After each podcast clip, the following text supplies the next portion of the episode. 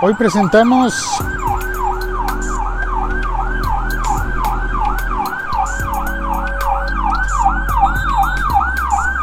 pagos electrónicos a los artistas callejeros, músicos, estatuas humanas, a ver qué otra cosa, eh, caricaturistas, eh, grafiteros no, yo creo que grafiteros no.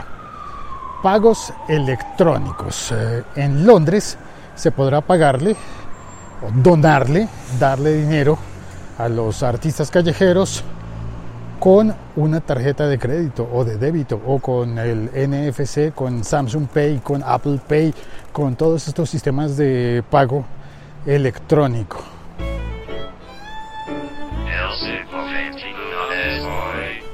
Hola, soy Félix, arroba locutorco, haciendo una edición más del podcast callejero El siglo XXI es hoy. Podcast callejero que además también anda pidiendo dinero electrónico porque tengo un Patreon. Patreon.com barra locutorco y allí estoy ofreciendo contenido extra y recibiendo dinero electrónico. Ahora, es distinto estar haciendo un podcast callejero que estar haciendo eh, música callejera y poner allí el, eh, el, estuche de la guitarra, ¿no? El típico y clásico eh, músico que va a tocar con una guitarra y lleva el estuche de su guitarra o de cualquier instrumento que esté utilizando.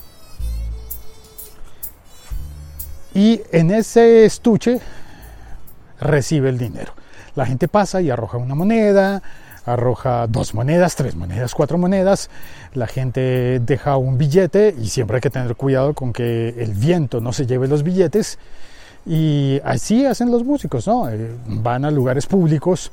Ahora, tengo entendido que en serio en la ciudad de Londres donde se hace esta prueba, pues hay autorización de la ciudad, hay autorización de la alcaldía, del estado, de, ¿cómo se dice? Del ayuntamiento, dicen en España.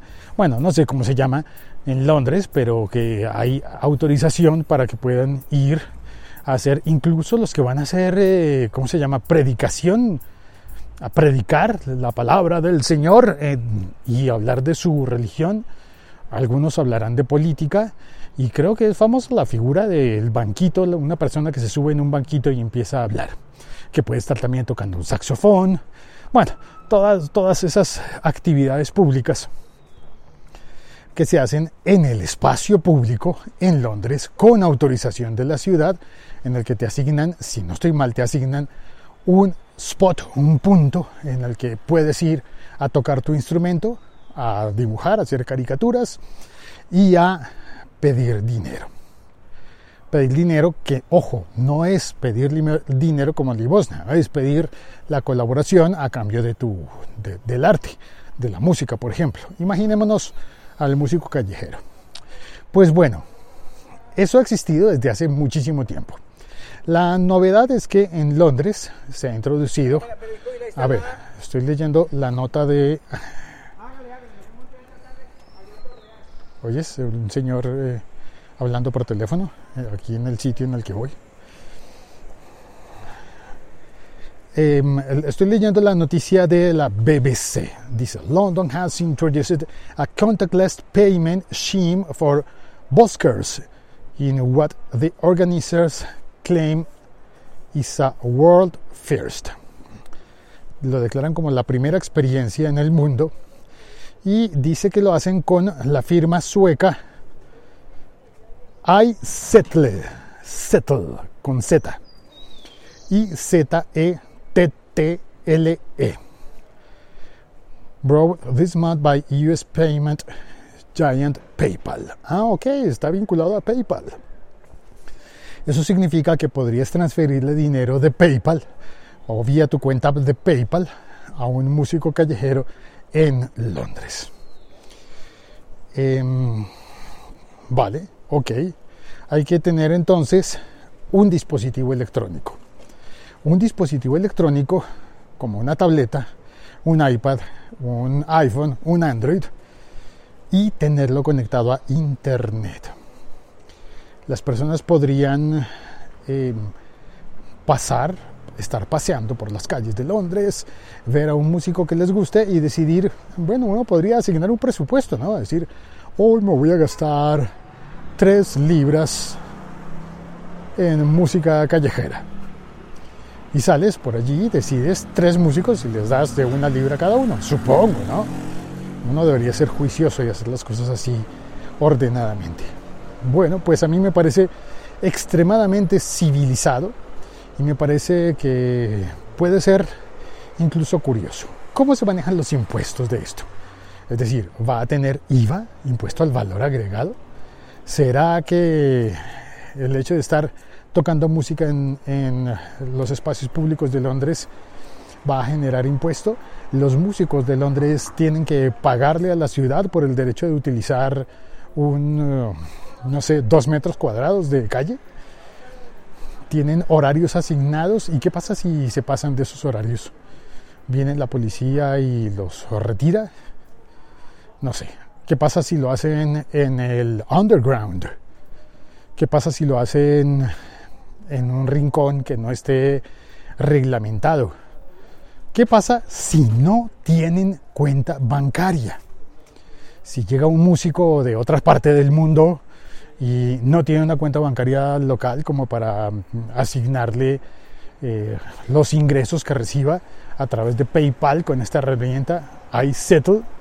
Bueno, muchas preguntas abiertas, no sé qué sería lo que pasaría, pero yo personalmente creo que tal vez esto es complicar demasiado la historia. Tal vez la música callejera no necesita este tipo de cosas. Tal vez. Tal vez. Muchas gracias por oír este episodio podcast. Soy Félix, arroba el locutor co. Saludo a... Ah, qué interesante pregunta. Saluda a Ricardo, que está conectado desde su cuenta de libreta de apuntes. Él hace un podcast que se llama La Tertulia de la libreta de apuntes. Y él pregunta, ¿y los derechos de autor? Interesantísimo eso, porque según eh, esto, si ya estamos en, puestos en, en la historia de que la música callejera se está cobrando, se estaría cobrando en Londres, y si van a, a, cantar, a tocar una canción de Bob Marley, pues tendrían que reportar, estoy tocando una canción de Bob Marley, y por consiguiente, del dinero que yo recaude a través de la aplicación, una parte tendría que ir a la editorial y a la discográfica dueña de los derechos de las canciones de Bob Marley. O del que sea. Interesante. Gracias, por favor deja tus comentarios en esta plataforma en la que estás oyendo eh, y por favor comparte este episodio podcast. Por favor compártelo, compártelo. Y tengo contenido nuevo y extra en patreon.com barra locutorco. Estoy, estoy eh, planeando y diseñando un episodio en, el, en Patreon en el que voy a enseñar a editar audio, no por las calles como estoy haciendo en este momento, sino en estudio. Cómo se edita audio minuciosamente y cómo se puede dividir una palabra. Sí, puedes utilizar dos fragmentos de grabación diferentes para unirlos en una sola palabra, pero no se puede cortar en cualquier punto. La edición tipo quirúrgica de palabras, construir palabras, por ejemplo, poner a una persona a decir cosas que no había dicho, eh, esa, es, la mala utilización, pero la buena utilización es corregir los errores. Ibas a decir esternocleidomastoideo, pero no pudiste decirlo a la primera, sino que te salió solo a la tercera pero, curiosamente, la primera palabra, externo, te salió más bonita en la primera toma. La primera palabra no, la primera parte. Pero te confundiste, dijiste externo, leido, masto. Eh, bueno, te equivocaste. Y luego, después de siete repeticiones, lograste decir esternocleidomastoideo. Pero eh, no quedó fluido porque tuviste que parar. Entonces, puedes editar en ese caso y aprovechar la primera parte de la palabra que iba dentro, de, dentro del texto fluido especialmente si la E de esternocleidomastoideo estaba unida a el. Estaba diciendo, por ejemplo, el esternocleidomastoideo. Como dijiste L, el esternocleidomastoideo, pues no puedes cortar en la E, porque en realidad estaba diciendo L.